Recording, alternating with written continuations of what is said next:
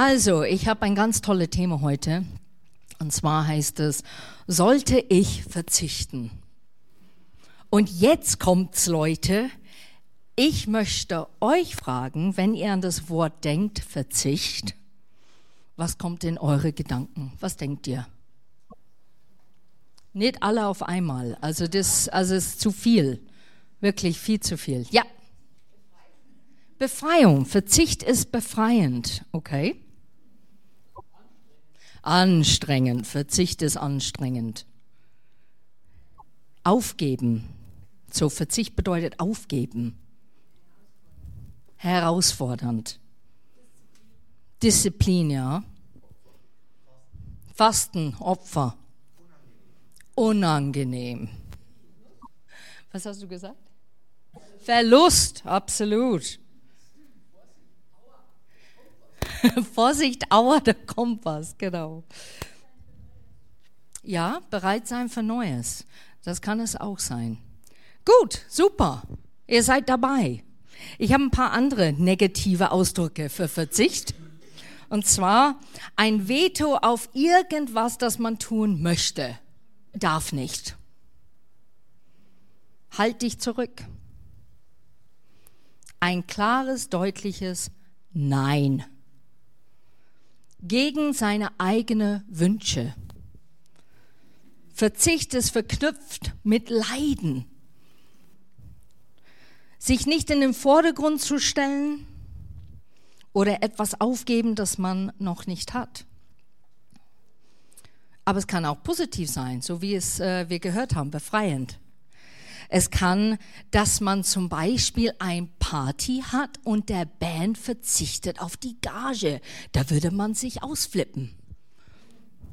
Oder die Frau verzichtet auf die letzte Avocado, die im Regal ist, damit du es nehmen kannst. Oder die Mutter verzichtet auf Eis, damit das Kind eins bekommt. So, es gibt auch positiv und negativ mit diesem Wort, aber ich glaube, was wir erfahren haben, ist, dass Verzicht mehr so ein negatives Touch hat als ein positives.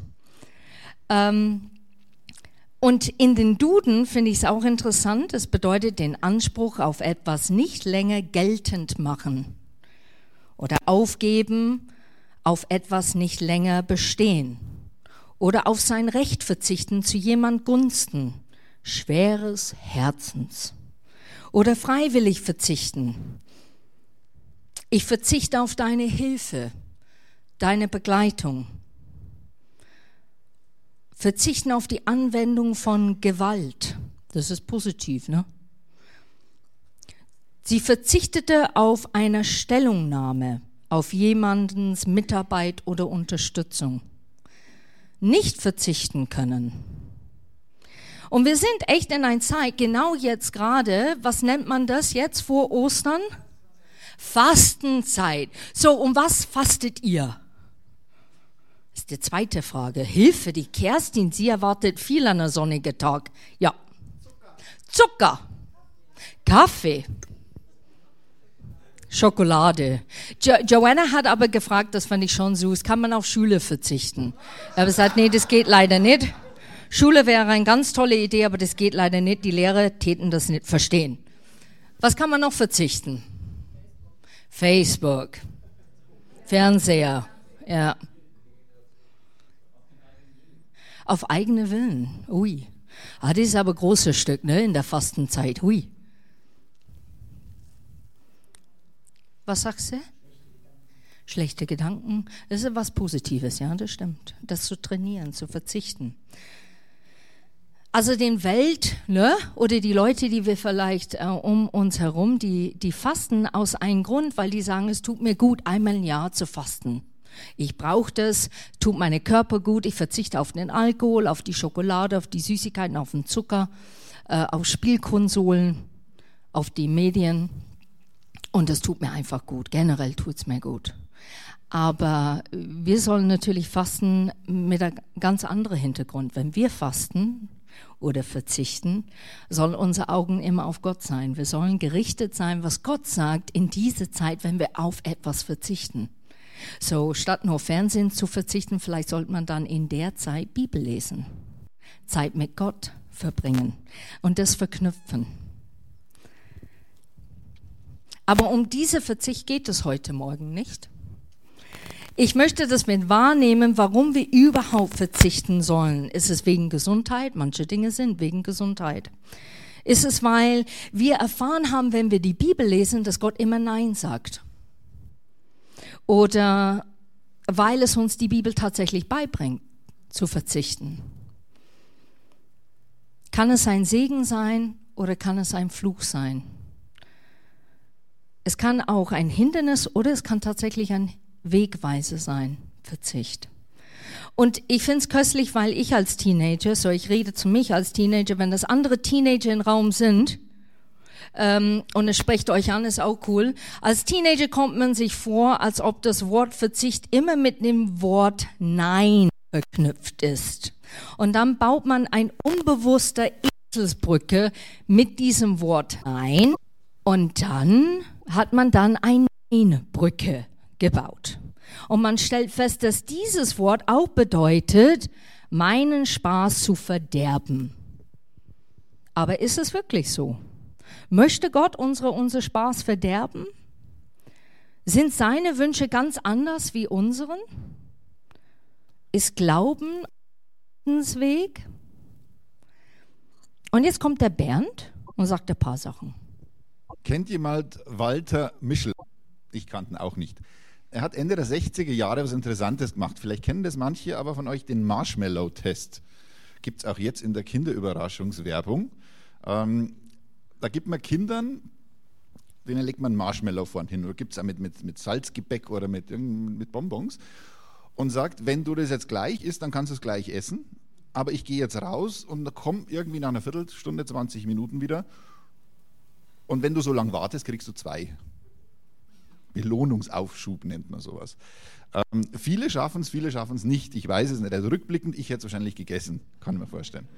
Ähm, ist ganz interessant, sich das zu überlegen. Man kann selber vielleicht einmal daheim ausprobieren, ob es noch immer funktioniert. Was aber interessant ist, er hat dann, das war eben so 68 bis 70, und er hat dann die gleichen Kinder Anfang der 80er Jahre nochmal zu sich gebeten und hat das analysiert, wie sind die Kinder jetzt. Und die Kinder, die warten haben können, die waren in der Schule besser, die konnten mit Stress, mit Frustration besser umgehen, waren ausgeglichener. Und es gab sogar nur weiterführendes Experiment und dann hat es geheißen, sie haben mehr Geld verdient und haben bessere Ehen geführt. Das ist jetzt in der Studie nicht erwähnt, aber es ist hochinteressant. Und da gibt es einen kleinen, ganz netten Film dazu, den startet jetzt der Christian mal.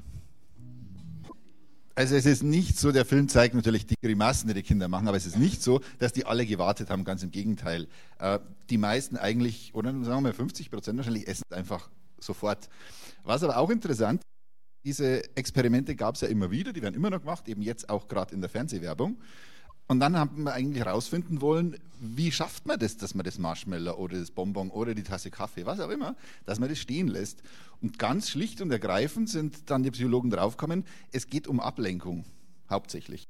Wenn man jetzt immer auf dieses Ding starrt, auf das Marshmallow, äh, ist es wahnsinnig schwierig man muss sich ablenken, es funktioniert. Und man hat es an Kindern gesehen, die sich mit irgendwas anderem beschäftigen, die schaffen die Viertelstunde, 20 Minuten viel leichter, es funktioniert viel besser. Das wollte ich nur kurz dann anfügen, aber da ist man mittlerweile drauf gekommen, Ablenkung, also nicht fokussieren auf das, was man nicht kriegen kann oder auf das man verzichtet, sondern auf was anderes schauen und dann funktioniert es besser. Danke, Bernd. Also ich finde es so köstlich, ne, wie die Kinder dann auch, manche haben eine Bussal den Marshmallow gegeben, ein kleines bisschen weggenommen, damit ja nicht jemand das sieht, dass es doch ein bisschen weg war, äh, ständig daran riechen und solche Dinge. Und ähm, es ist, dieses Studium hat tatsächlich bewiesen, dass diese Leute, die geduldiger waren oder diese Kinder, hatten mehr Erfolg im Leben. Aber es, wir sind nicht hoffnungslose Fälle. Also wenn du als Kind ganz ungeduldig warst, es gibt noch Hoffnung, dass man das noch, immer noch ändern kann. Ne? So, aber es zeigt eine Perspektive auf Verzicht, der wirklich zum Erfolg führt. Und ich möchte kurz zwei Leute erwähnen in der Bibel, es gibt schon mehrere, aber äh, die auch auf Sachen verzichtet haben. Ich fand Ruth ein äh, super Beispiel. Ruth hat auf ihre Familie verzichtet und ist mit Naomi zu ihrem Familie zurückgekehrt und hat gesagt, ich werde dich folgen. Auch wo sie die Wahl hatte, als sie ihr Mann verlor, zurückzukehren zu ihrer eigenen Familie, hat sie sich entschlossen, nein, ich bleibe bei dir. Und daraus natürlich entstand, dass sie Erfolg erlebt hat, indem dass sie Boas hat und das war die Abstammungslinie von Christus. Oder Paulus. Das fand ich auch sehr interessant. Paulus hat sich bekehrt und dann ist er rum und hat die Leute erzählt, dass Jesus Christus, dass er das alles falsch gemacht hat, dass Jesus Christus äh, wirklich wahrhaftig der Sohn Gottes ist und dass er wirklich der Weg ist. Und ähm, die Leute wollten ihn dann umbringen. Und er ist dann circa zwei Jahre haben die ihn rausgesandt nach Tarsus und da hat er Zeit gehabt, ich glaube, sehr viel über Jesus Christus zu erfahren und auch einfach zu sehen, wie er mit diesem neuen Leben umgeht. Und diese Geduld hat er immer wieder gezeigt, wo er in Gefangenschaft äh, stand oder war oder wo er Sachen erlebt hat, wo er im Gefängnis, dass er einfach Geduld gezeigt hat, auf Verzicht.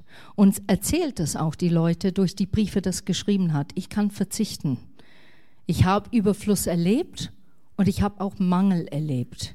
Ich habe beides gelernt, einfach das Leben zu genießen, wie es in dem Moment ist. Ich glaube, ein Nein oder Verzicht in Gottes Augen, wenn du in der Bibel die Geschichten nachliest, ist uns von Gott gegeben, weil er uns an allererste Stelle setzt und nur das Beste für uns will. Und man sagt es so leicht, dass wenn Gott Nein sagt, das ist tatsächlich ein Schutz. Ein Schutz nicht für Gott, sondern ein Schutz für uns. Damit wir bei ihm bleiben und ein erfülltes Leben erleben. Warum verzichten wir öfters darauf, Gottes Wege zu gehen und gehen stattdessen der Wege der Welt? Ich glaube, es ist eine Kombination aus Emotionen, die Moment. Wir erleben was, wir sind überrumpelt in dem Moment von unseren Gefühlen und dann entsteht ein Mangel daran zu erkennen, was wirklich Gott möchte von uns. Zu sehen, wie Gott wirklich ist in dieser gerade Begegnung oder Moment, das wir gerade erleben. Und deshalb entscheiden wir dann und machen falsche Entscheidungen in unser Leben. Und jetzt kommen wir zu einem Bibelvers, Vers 12 bis 17a. Und steht hier Vers 12, darum, liebe Brüder und Schwestern, sind wir nicht mehr unserer alten menschlichen Natur verpflichtet und müssen nicht länger ihren Wünschen und ihrem Verlangen folgen. Denn wer ihr folgt, ist dem Tod ausgeliefert. Wenn ihr aber mit der Kraft des Geistes eure selbstsüchtigen Wünschen tötet, werdet ihr leben. Und das bedeutet nicht, dass wir fehlerfrei leben. Das bedeutet nicht, dass wir squeaky clean sind, sagt man auf, auf Englisch. Dass wir nicht so rein sind, blitzblank, äh, dass wir durch den Leben gehen und dass wir gar keine Fehler haben. Darum geht es nicht. Aber es ist wichtig, dass wir immer wieder Gott suchen in unsere Situationen. Dass wir immer Gott fragen und ihn an erste Stelle setzen. Und was sehr wichtig ist, wenn wir Fehler machen, zu erkennen, dass es ein Fehler ist. Das ist, was uns ausmacht. Es ist nicht immer durchs Leben zu gehen und das zu vertuschen oder zu begraben oder zu ignorieren oder zuzudecken, sondern zu sagen, ich habe einen Fehler begangen und ich möchte es ändern. Und manche Dinge gehen total leicht von der Hand und manche Dinge brauchen Jahre. Vers 14. Alle, die sich vom Geist Gottes reagieren lassen, sind Kinder Gottes. Denn der Geist Gottes, den ihr empfangen habt, führt euch nicht in eine neue Sklaverei, in der ihr wieder Angst haben müsstet. Er macht euch vielmehr zu Gottes Kinder. Jetzt können wir zu Gott kommen und zu ihm sagen, Vater, lieber Vater, aber Vater. Gottes Geist selbst gibt uns die innere Gewissheit, dass wir Gottes Kinder sind. Und als seine Kinder aber sind wir gemeinsam mit Christus auch seine Erben. Wir müssen nicht länger ihrem Wunschen und ihrem Verlangen folgen. Das ist, was es steht über unsere Sehnsüchte. Denn das führt zum Leben und dadurch Freiheit mit und in Gott. Die Gesellschaft prägt uns mit dem Motto, hol dir, was du brauchst, erfülle jedem Wunsch und jedes Verlangen, weil nur dann wirst du glücklich. Also wenn du jetzt ein Fernsehen brauchst, dann hol es dir, aber jetzt. Also nicht warten, du brauchst es jetzt, ist unbedingt wichtig. Und wenn man wirklich ganz ehrlich mit sich selber ist, man ist glückselig, vielleicht in die Erwartung, ich gehe und hole und kaufe diese Fernsehen. Da kommt diese Vorfreude auf. Dann hat man diese Fernsehen zu Hause und macht es an. Da freut man sich immer noch. Und ich glaube, wenn man ganz ehrlich ist, nur nach einer Woche, naja, da hat man plötzlich noch einen anderen Wunsch im Kopf. So schnell geht es.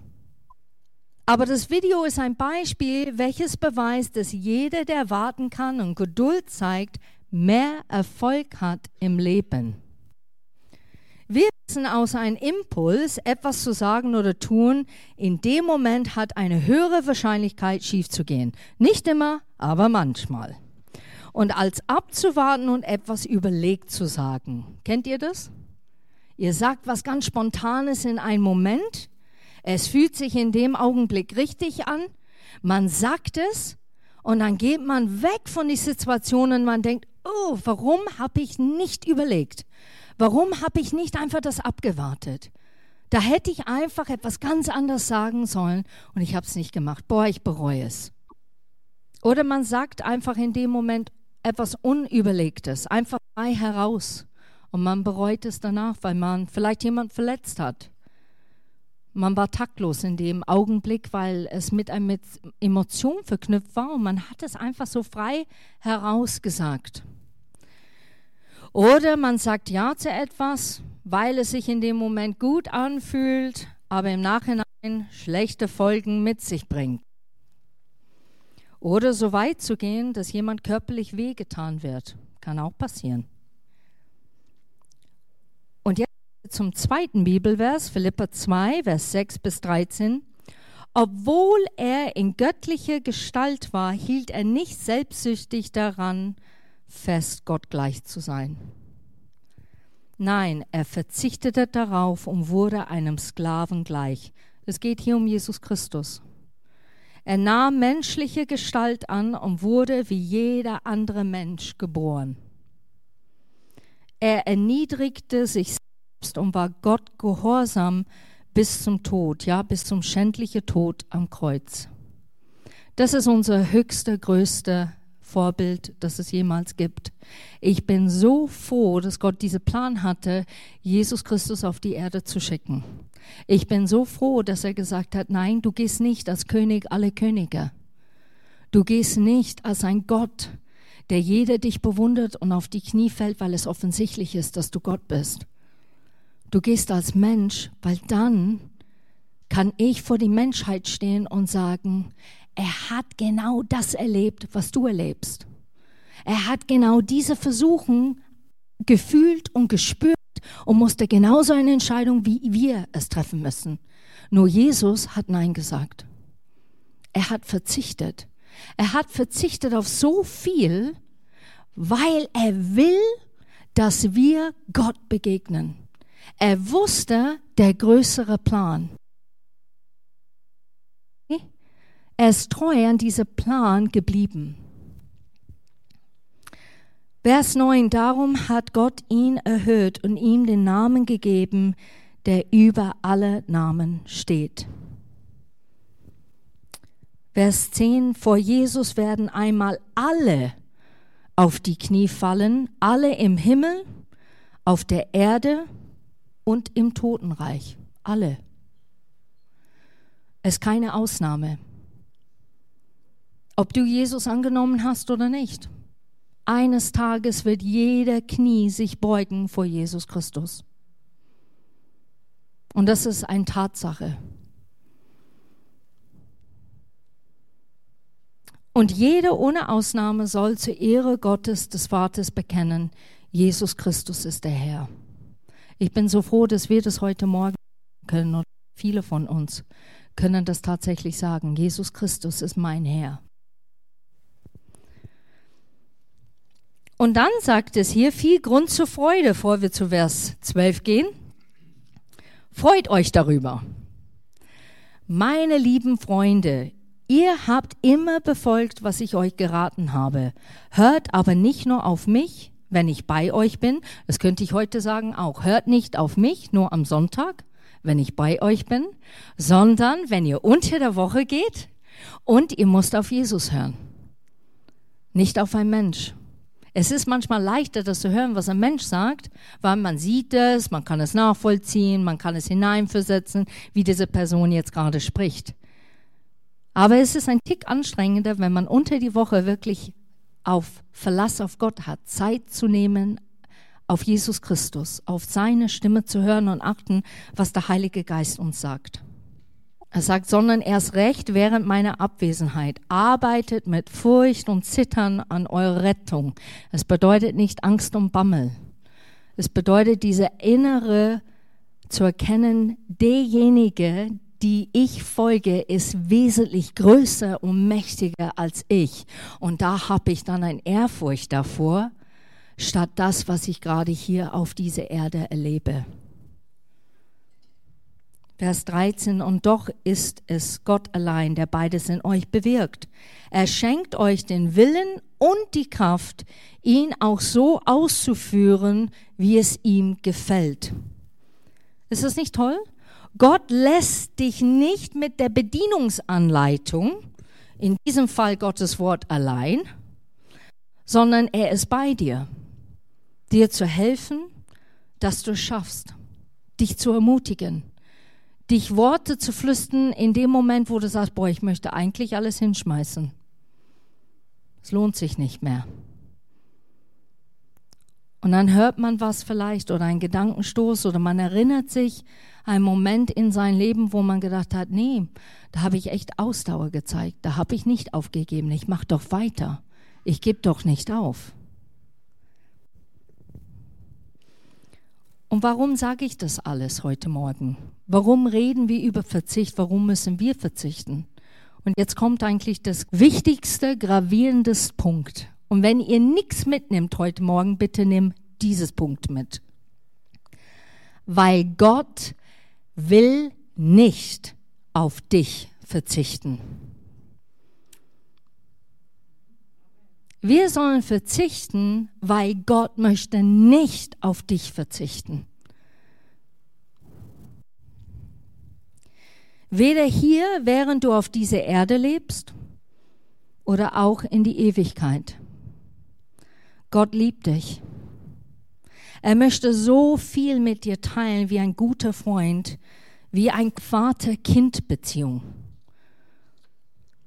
oder in einer vertrauten Beziehung, wo Gott dir Sachen mitteilt, einfach weil er Hilfe braucht.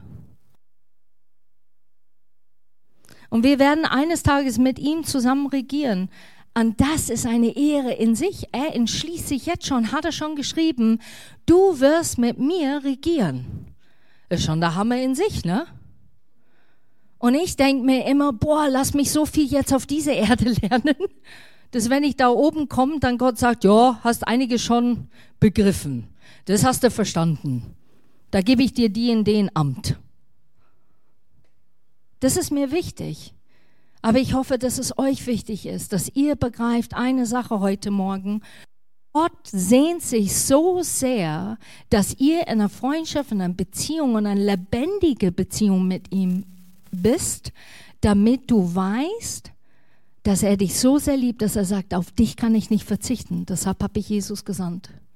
Ich will nicht auf dich verzichten. Und es schmerzt ihn, wenn er auf uns verzichten muss. Es schmerzt ihn, wenn wir in den Tag reinrennen und wir haben nicht nach seiner Rat gefragt. Es schmerzt ihn, wenn wir nicht ausdrücken, ab und zu, wie sehr wir ihn lieb haben, wie er uns bedeutet und wirklich an allererster Stelle sein soll in unserem Leben. Es schmerzt ihn, wenn wir nur sonntags hier sitzen, bisschen etwas vorkauen und unter die Woche kriegen wir es gar nicht auf die Reihe. Weil wir haben entschlossen, ja, das ist wichtiger und ja, die Arbeit ist wichtiger, die Schularbeit ist wichtiger, der Fernsehprogramm ist wichtiger, meine Kumpels und meine Freunde ist wichtiger, der Sportverein ist wichtiger, das Kaffeekränzchen ist wichtiger, das Einkauf ist wichtiger. Und wisst ihr, Gott ist kein Spaßverderber. Und ich glaube, das ist genau dieser springende Punkt, dass wir das öfters so sehen, dass wenn Gott Nein sagt, er möchte unser Spaß verderben. Aber vergesst nicht, das ist echter Schutz. Gott sagt Nein, weil er sieht die Zukunft, du nicht.